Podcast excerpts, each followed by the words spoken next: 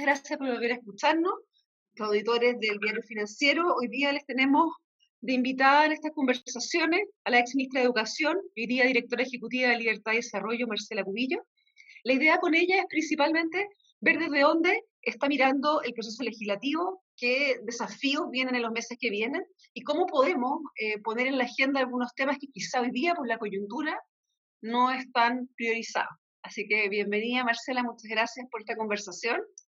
Em, quiero partir por preguntarte, eh, dentro del paquete legislativo que ha hecho el gobierno, que está apuntando, eh, ya sabemos, a las pymes, eh, a la protección del empleo, ahora adicionalmente vienen algunas iniciativas con respecto a los independientes, ¿qué te gustaría a ti adicionalmente sumar el corto plazo que pudiera aliviar los meses que vienen que se ven súper duros a nivel social? Bueno, muchas gracias por la, mm, por la invitación. Em, yo creo que primero como, como, introducción es bien importante situarnos en algo que, mm, que, está ocurriendo. O sea, la, la violencia de lo que vivimos en octubre nos fue mostrando que la democracia y el Estado de Derecho podían ser eh, amenazadas de una manera bastante brutal. Y quizás la crisis que estamos enfrentando hoy día para combatir el COVID también nos está demostrando cómo el progreso económico tampoco está tan garantizado y que frente a medidas que son estrictamente necesarias para combatir la crisis sanitaria, se nos están produciendo todas estas consecuencias en el ámbito económico que estamos viendo. Ahora, yo pienso que el gobierno está enfrentando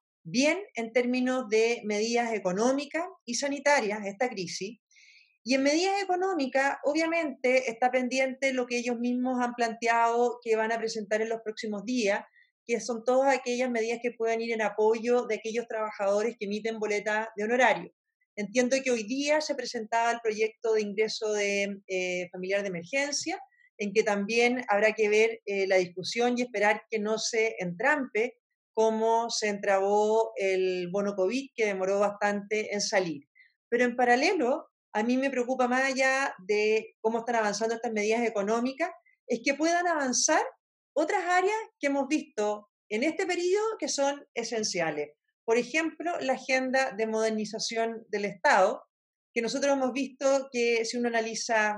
el pool de proyectos que hay en materia de modernización del Estado, se han ido quedando entrampados y por Dios, ya hace falta hoy día un Estado eficiente y moderno. Si de hecho uno se pregunta si el Estado va a ser capaz de canalizar la cantidad de iniciativas y de promesas que se están eh, ejerciendo hoy día en el sentido de llegar oportunamente focalizadamente. ¿Cómo ves tú ese panorama? Porque hoy día eh, lo que está ejerciendo es una tremenda presión sobre el Estado en cuanto a medidas de digitalización, de transferencia eh, e incluso de evaluación de, las personas que, son sujetas de, estos beneficios. Así es, yo creo que, a ver, aquí hay dos tipos de, de medidas, ¿no es cierto? ¿Cuáles van en la línea correcta y cuáles van quizás en la línea menos correcta? Obviamente, que van en la línea correcta todas aquellas medidas que están apuntando a proteger eh, el empleo. Creo que em, el gobierno ha hecho bien en poner el eje en proteger el empleo, en proteger a los trabajadores independiente, por así decirlo, del tamaño de la empresa o del lugar donde trabajan. ¿Qué medidas van en la línea, y un poco lo que tú preguntas, la línea no correcta son aquellas que no están focalizando, que pudieran no focalizar bien con cierta iniciativa más bien parlamentaria en esa medida. Ahora, en relación a digitalización, por supuesto, porque hoy día uno ve que la gran mayoría de los trámites al final terminan siendo presenciales, se entrampa la discusión que tenemos por la vuelta de los funcionarios públicos a, que empiece este retorno seguro a sus funciones, también está por eso, porque se necesita un Estado que pueda ir en atención de los más vulnerables y que pueda implementar aquellas medidas que se están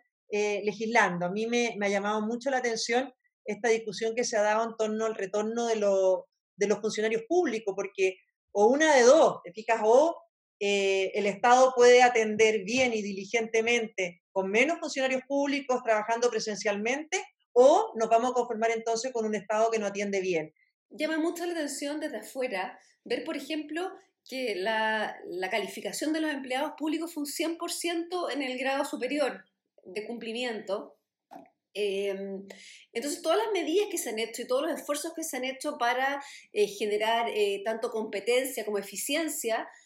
desgraciadamente por alguna razón vuelven atrás una y otra vez, a pesar de que los gobiernos sucesivos le ponen impulso.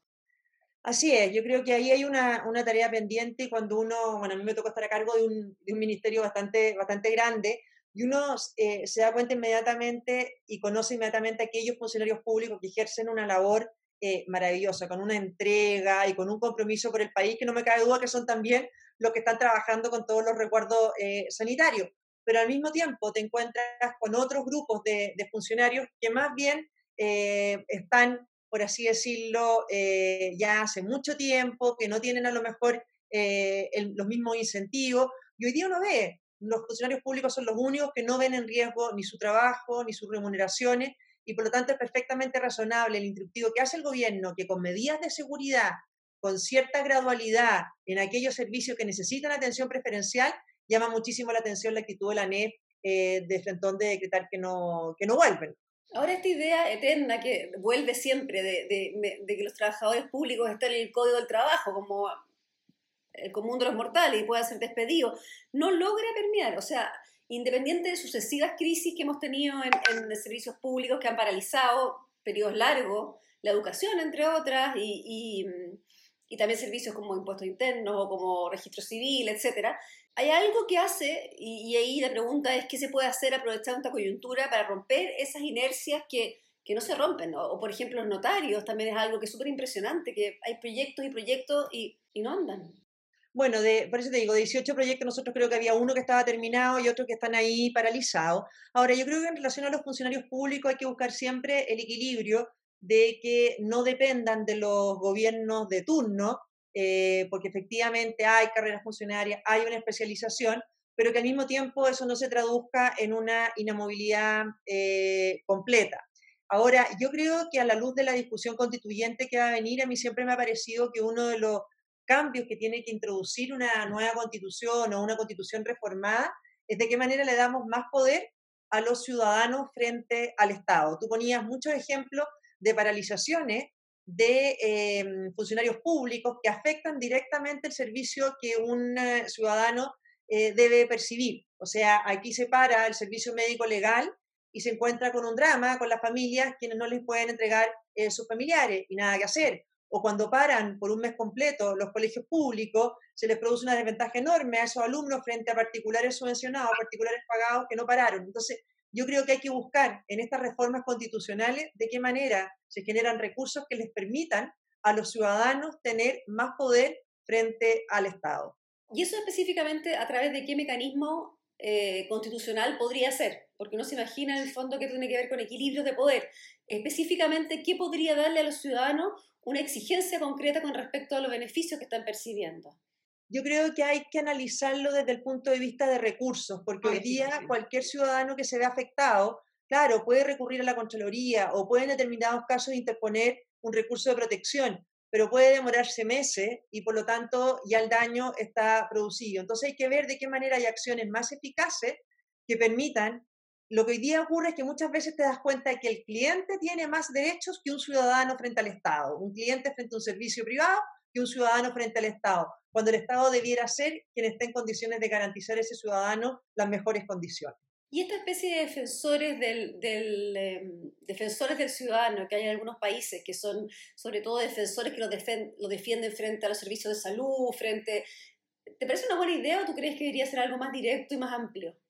Yo creo que hay que, hay que analizarlo, pero, pero sí hoy día tenemos esa simetría y si tú me preguntas, uno lo veía clarísimamente en el tema del paro de profesores. O sea, tú te das cuenta que paran en los colegios públicos, em, paros que son completamente por lo demás ilegales, no hay nada que hacer y esos niños quedan cautivos, por así decirlo, de las demandas de un gremio que tiene por lo demás afiliado a un mínimo de profesores, por poner solo un ejemplo. ¿Para qué decir lo que ocurre cuando hay un paro en el registro civil y lo que perjudica ahí? Yo creo que habría que estudiar y analizar, pero, pero de las áreas que yo creo que tiene que mejorar una futura constitución, eh, esa puede ser una en la que se puede innovar. Ahora hablando yo, tú me llevaste al tema constitucional. Eh, ¿Tú crees que es prudente y es una buena idea insistir en la fecha de octubre o el, escenario actual eh, permite pensar en una, como planteó el ministro Blumen el domingo, en reagendar y más bien repensar la cantidad de fechas electorales que vienen? A ver, yo quiero ser clara en que hoy día hay una fecha fijada, acordada y establecida en, esta reforma constitucional que se hizo y creo que la única razón para postergarla debiera ser una razón sanitaria determinada por autoridades eh, sanitarias. Em, y creo que eso fue lo que dijo prácticamente el, el, ministro, el ministro Blumel. Ahora, distinto es que haciéndose el plebiscito, Ahora, para hacer un plebiscito tiene que cumplirse determinados requisitos porque tiene que ser un plebiscito informado, por lo tanto tiene que haberse podido hacer campaña antes, la normalidad no basta que esté el día de octubre en que tiene que desarrollarse el acto electoral, sino que tiene que estar 60 días antes por lo menos para que haya información. En segundo lugar, tienen que estar con las condiciones de seguridad, si es que la pandemia todavía no ha sido superada. Y en tercer lugar, tiene que ser participativo porque no pueden quedar bloques completos de ciudadanos ajenos a este proceso, como por ejemplo los adultos mayores o la población eh, de más riesgo. Ahora, si se puede hacer el plebiscito sería una muy buena noticia porque quiere decir que Chile estaría ya bastante dejando atrás o bastante a salvo de esta pandemia, pero creo que es una decisión que tienen que tomar las autoridades sanitarias. Estamos hablando con Marcela Cubillo, ex ministra de Educación y hoy día directora ejecutiva de Libertad de Desarrollo. Eh, estamos hablando de constitución, del desafío de, los servicios públicos. Y con respecto a la razón sanitaria, uno de los problemas que hay en Chile es que la autoridad sanitaria hoy día eh, está eh, bajo el, gobierno. Hay este consejo que podría ser quizá una instancia. ¿Quién crees tú que debería ser hoy día una autoridad sanitaria que pudiera determinar si estamos el fin de la pandemia o por lo menos el fin del riesgo grave? Bueno, yo creo que es una, es una decisión que le corresponde eh, al gobierno de partida porque eh, si hay estados de excepción vigentes en ese momento, obviamente que no se pueden eh, desarrollar procesos electorales. Y en definitiva, aquí el que tiene la voz sanitaria es el Ministerio de Salud, que la tomará escuchando también quizás este, este consejo asesor. Ahora, el presidente mencionó hoy día un factor que es importante, que es todo el tema de la crisis económica y eso en relación al, plebiscito. Yo creo que el tema de los efectos económicos, la crisis económica que estamos afectando, son muy relevantes, no tanto para la realización del plebiscito, a mi juicio, sino más bien para eh, la manera en que uno vota. O sea, en mi caso particular, yo voto rechazo por múltiples razones, pero en una en particular se me agrega también la crisis económica. Obviamente que ante la crisis económica que nos ha generado el combate al COVID, me parece que tener eh, un año más o más tiempo de indefiniciones eh, y al mismo tiempo de gasto en un Congreso paralelo, cuando el Congreso actual tiene todas las atribuciones para ejercer el poder constituyente, me parece que son argumentos más incluso para eh, dejar el proceso constituyente en manos del Congreso y no inventar un Congreso paralelo. Ahora, el riesgo de eso es que se instale ante la emergencia económica, la crisis, digamos, el desempleo y toda esta dificultad social, se instale la idea de que este plebiscito y este cambio de constitución podrían ser una, eh, un alivio, en el sentido de que este nuevo Chile, bajo una nueva constitución, podría em, solucionar una serie de falencias que, que, sí, que eran reales hace un año, pero hoy día pueden ser más. ¿Cuánto crees tú que ese argumento podría pesar en un, en un escenario constitucional? Que además es un argumento que sabemos que es bien falaz porque finalmente la constitución no va por sí misma a generar empleo ni generar beneficios sociales. Mira, yo creo que ahí hay algo importante que se ha producido con, con, con, las medidas sociales, económicas que se han tomado y también las medidas sanitarias durante la crisis para enfrentar el, el coronavirus, porque en el fondo hemos podido ver, a diferencia de caricaturas que se hacían en el pasado, que es esta constitución y sin ninguna eh, reforma durante este periodo de estos meses, la que tiene las herramientas para ir en ayuda de la gente más vulnerable ante una crisis como esta. O sea, todas las medidas económicas que se han tomado se han tomado sin tocar esta constitución. Son proyectos de leyes perfectamente constitucionales para ir en ayuda con cada uno de los paquetes económicos. Del mismo modo, esta atribución del ministro de Salud de transformar la red de salud en una sola, la pública y privada, lo hace con esta constitución. Por tanto, cuando a veces se critica eh, que esta constitución poco menos que reduce al Estado a un nivel mínimo, creo que es no entender lo que es realmente el Estado subsidiario, porque es este mismo texto constitucional el que ha permitido en una crisis como esta tener al Estado en un rol protagónico, como debe ser frente a estas situaciones, en ayuda de los sectores más vulnerables y más afectados. Ahora, ese mensaje, que es un mensaje eh, nuevo, de alguna manera, que no estaba presente y que era imposible de, haber comunicado en noviembre, diciembre del año pasado, sin embargo ahora podría comunicarse, se encuentra con una coalición de gobierno que, está dividida en torno al tema. Eh, ¿Qué puntos en común crees tú que pueden salir frente al tema, o sea, en un escenario sanitario diferente, eh, para enfrentar la campaña comunicacional que va a venir? Si no hay ningún cambio 60 días antes del plebiscito? Yo creo que, que, lo, que ha, lo que ha ocurrido, bueno, y un poco lo que te decía antes, lo engancho también porque uno ve algunas voces opositoras que dicen ahora más que nunca una reforma constitucional para proteger el derecho a la salud. Y cuando uno ve, eh, te complemento lo que te decía, cuando ninguna de las medidas que han sido necesarias tomar para proteger la salud de los chilenos en esta situación eh, ha requerido una reforma constitucional. Todas se han podido hacer bajo este texto. Ahora, eh, yo, la coalición, entiendo que me preguntaba porque, eh, de las diferencias que pueden haber en la coalición gobernante. Yo estoy convencida que más bien las diferencias son sobre los procesos y no sobre los contenidos. Eh, siempre he estado convencido que todos queremos modernizar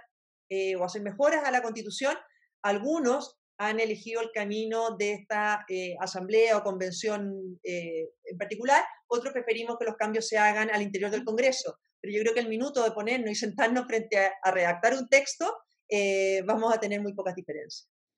¿Sí? Ahora, da la impresión que hay desde una, desde una constitución muy minimalista que hay en ciertos sectores de Bópoli hasta una constitución más cercana a la que es hoy eh, en, eh, en, la UDI. ¿Tú crees que en realidad son compatibles esos tipos de concepción de la constitución? No, ahí tienes razón. Yo creo que ahí hay una diferencia eh, que puede ser mayor, porque yo, lo que veo entre la gente de Renovación Nacional que está por el apruebo por el rechazo, lo mismo en la UDI, eh, no hay mayor diferencia. Yo sé que quiero una constitución muy similar a la que quiere el diputado Belolio, que está por el apruebo, o una constitución muy similar a la que puede eh, querer el diputado Desborde, que también está por el apruebo. Evópolis ha planteado una, una, una, constitución más minimalista, que yo creo que ahí se nos va a dar una, una discusión mayor, porque yo te convencía que en, un país como, como, Chile, en que somos a veces tan legalistas, en que, en que nos vamos las normas al detalle, no creo que corresponda que tengamos una constitución al estilo de países ahí quizás anglosajones, que tienen quizás el mínimo de normas a nivel constitucional y el resto en leyes comunes.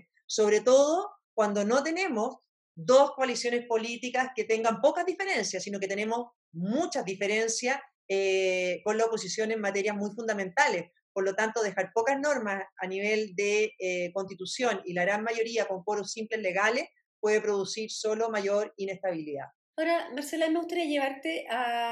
al tema de educación. Eh, una de las desventajas y, dolores que da estos seis meses que hemos tenido en emergencia de alguna manera es que hay un montón de leyes y de discusiones que se ven paralizadas por precisamente las urgencias. Si tú tuvieras que poner luz sobre algún proyecto que tú consideras que es clave y que hoy día está, entre comillas, desplazado en el Congreso y en la discusión pública, ¿cuál sería y cómo ves tú que eso podría eh, impulsarse? A ver, hay dos eh, que son fundamentales y que no están paralizados precisamente por la, mm, por la emergencia, sino que hay uno que ya lleva más de un año de tramitación, que es el que eh, crea la subvención para educación parvularia para niños de 2 a 4 años, en que lo que hace es aumentar los recursos en esos niveles para los jardines, eh, sin, o sea, para a todos los niños vulnerables sin distinguir si van a un jardín Junji, Integra o si van a un jardín eh, BTF, esto que son los vía transferencia de fondo. Este crea una subvención especial, crea además subvención para niños con necesidad educativa especial en esos niveles y ese ha sido un proyecto que está entrampado desde hace más de un año y, y que es una, es una pena, porque ahí donde uno ve cuando de repente es tanto más fácil gastar los recursos en educación, en educación superior, como lo hizo el gobierno pasado, no mirar en el fondo que lo más importante es nivelar la cancha desde el inicio. Ese es uno de los proyectos. Y el segundo, te diría yo, y ahí termino, es el de eh, un proyecto que enviamos para eh, eh, modernizar la subvención escolar preferencial, porque para efectos de que, la de que puedan acceder a todos los alumnos que cumplen los requisitos de vulnerabilidad sin la rigidez que tienen hoy día muchos colegios para acceder a ella. Ahora, ambos recursos, sobre todo el primero, me imagino, eh, requiere una inyección de recursos no menor, de manera que funcione bien. ¿Tú crees que el estado fiscal y las finanzas públicas tensionadas hoy día permiten pensar en, en ampliar este, este tipo de proyectos? y seguir avanzando hacia mejorar la subvención y acercarla más a los niveles de inversión que por niño que, que se establecen como mínima? Claro, ese es un proyecto que, que, ha sido el eje también de nuestro programa de gobierno, el proyecto de aumentar los recursos en la, en la educación inicial. Está establecido con cierta gradualidad, un detalle de gradualidad que no tengo aquí a, a, mano, que está en el proyecto, pero yo estoy convencida que ese es un proyecto que el presidente no va a querer eh, dejar de lado, porque si hay una cosa que debiéramos hacer en educación es invertir en las etapas iniciales. Yo diría que hay dos cosas que, que uno le llamaron mucho la atención cuando, cuando llega al Ministerio de Educación. Primero, que el grueso de los recursos o que el grueso de la agenda no haya estado en la educación inicial y que se haya puesto al final, en el fondo, todo lo que se gastaba en la educación superior. Y el segundo, que nos encontramos, y esa fue quizás la mayor sorpresa, con que no había ningún programa en educación focalizado en aquellas escuelas con peores desempeños. Nosotros armamos un proyecto que es la escuela Escuelas Arriba, que es solamente gestión, no es un proyecto de ley, pero que es focalizado especialmente a las escuelas de peor desempeño y a los niños que se estaban quedando atrás. Y llamaba mucho la atención que no hubiera un programa especial y focalizado en ello. ¿Y no hay temor eh, en esta coyuntura donde hay problemas de pago, donde es más difícil sostener la educación superior, que vuelva a estar la presión sobre el salvataje a las universidades? De alguna manera, eh, estos meses que vienen y años que vienen son van a ser de, mucho, de mucha dificultad para los alumnos en educación superior y por las universidades que, que ya están presionando eh, ante un escenario de menores matrículas. Así es, lo que, lo que yo creo y entiendo que es lo que está haciendo el, el Ministerio de Educación trabajando con, la, con las universidades, son las propias universidades las que están tratando hoy día, bueno, entre todos los alumnos que estudian o con gratuidad o con becas, son las propias universidades las que están tomando contacto con aquellos alumnos que están eh, con, mayores, con mayores dificultades, con mayores problemas. Y yo creo que también es fundamental que las universidades puedan transparentar los costos que implica esta educación eh, a distancia, porque muchas veces se siente, las familias que están más afectadas, con razón, creen muchas veces que no están pagando eh, por un servicio que se les esté otorgando. Entonces yo creo que es tremendamente importante que haya también transparencia y información en lo que las universidades han tenido que invertir para adaptarse a este eh, proceso de educación a distancia. Y creo que entre las cosas que van a quedar a futuro, bueno, una van a ser la telemedicina y otra yo creo que muy importante va a ser que las eh, universidades al menos van a quedar eh, con las herramientas apropiadas para poder combinar educación presencial con teleeducación o como, o como se llame. Es bien impresionante porque uno escucha voces de gente que consideran que las clases online son para los profesores menos trabajosas cuando la pura verdad es que para los profesores que hacemos clases en la universidad es tres veces el trabajo, o sea, requiere una preparación y una cantidad de trabajo que, que yo creo que es verdad, como dices tú, no se ha transparentado eh, y da la impresión de que fuera algo más liviano, algo más fácil de, de, hacer, digamos, las evaluaciones, todo es un cambio profundo. Es un cambio yo creo que va a quedar también en positivo, porque si uno piensa para años, años atrás, a la primera toma de una universidad o a la primera eh, paralización general, se suspendían las clases de inmediato. Hoy día pienso que ante una toma de una universidad o un edificio físico, no debiera haber mayores inconvenientes si existe la voluntad para que esos alumnos que quieren seguir adelante con su educación no sean perjudicados por hechos como eso. Van a estar las herramientas y ya se ha visto que se puede entregar también eh, educación de esta manera. Es increíble. Ahora te voy a hacer la última pregunta para cerrar. Estamos con Marcela Cubillo en otra sesión de conversaciones. Eh, mi última pregunta es, ¿cómo ha sido este cambio? ¿Cómo ha sido este mes de libertad de desarrollo? Eh, ¿En qué estás entusiasmada? ¿Qué cosas has encontrado en, en este nuevo camino y en esta nueva etapa? Bueno, muy, muy entretenida con, con, el trabajo, con el trabajo nuevo. La verdad que, que, le tengo mucha, siempre tuve mucha admiración al trabajo que hacía Libertad de Desarrollo. Yo siempre les dije, yo era, cuando fui diputada, no, no concebía no, no pasar por ahí, por Libertad de Desarrollo, a trabajar indicaciones, proyectos de ley. Eh, tienen una trayectoria que uno le genera mucha admiración y, y respeto y me he encontrado con un, con un tremendo equipo. Eh, ¿Qué quiere uno? Es que obviamente sigamos eh, afianzando, creo yo que Libertad de Desarrollo tiene que ser un instituto que dialogue directamente con la sociedad civil, que no solamente su acción sea a través de parlamentarios o a través de otros actores, sino que tenga también un rol directo en todo lo que es la defensa de, de un país, promover un país que tenga una institucionalidad que permita crear riqueza, que respete el derecho de propiedad, que garantice condiciones de equidad y justicia, que vaya disminuyendo las brechas de desigualdad eh, y al mismo tiempo que podamos formar para generar impacto. una de las cosas que yo creo más fuertes de, mm, de toda la violencia que pasó en octubre es que eh, necesitamos eh, profesores, estudiantes, dirigentes vecinales, dirigentes territoriales en regiones, etcétera, que puedan defender nuestras ideas de libertad con la misma convicción o con más convicción que la hacen muchos expertos en distintas páginas de diarios, por prestigiosos que sean. Bueno, yo quiero agradecer mucho, Marcela, tu tiempo y, la conversación y contarles a nuestros auditores que seguimos eh, en una siguiente sesión con Tomás Sánchez, un emprendedor de gran trayectoria. Lo que queremos con él es ver, eh, que nos cuente en primera persona realmente qué es lo que necesita en esta fase y cómo se puede sobrevivir eh, a una pandemia. Así que muchas gracias.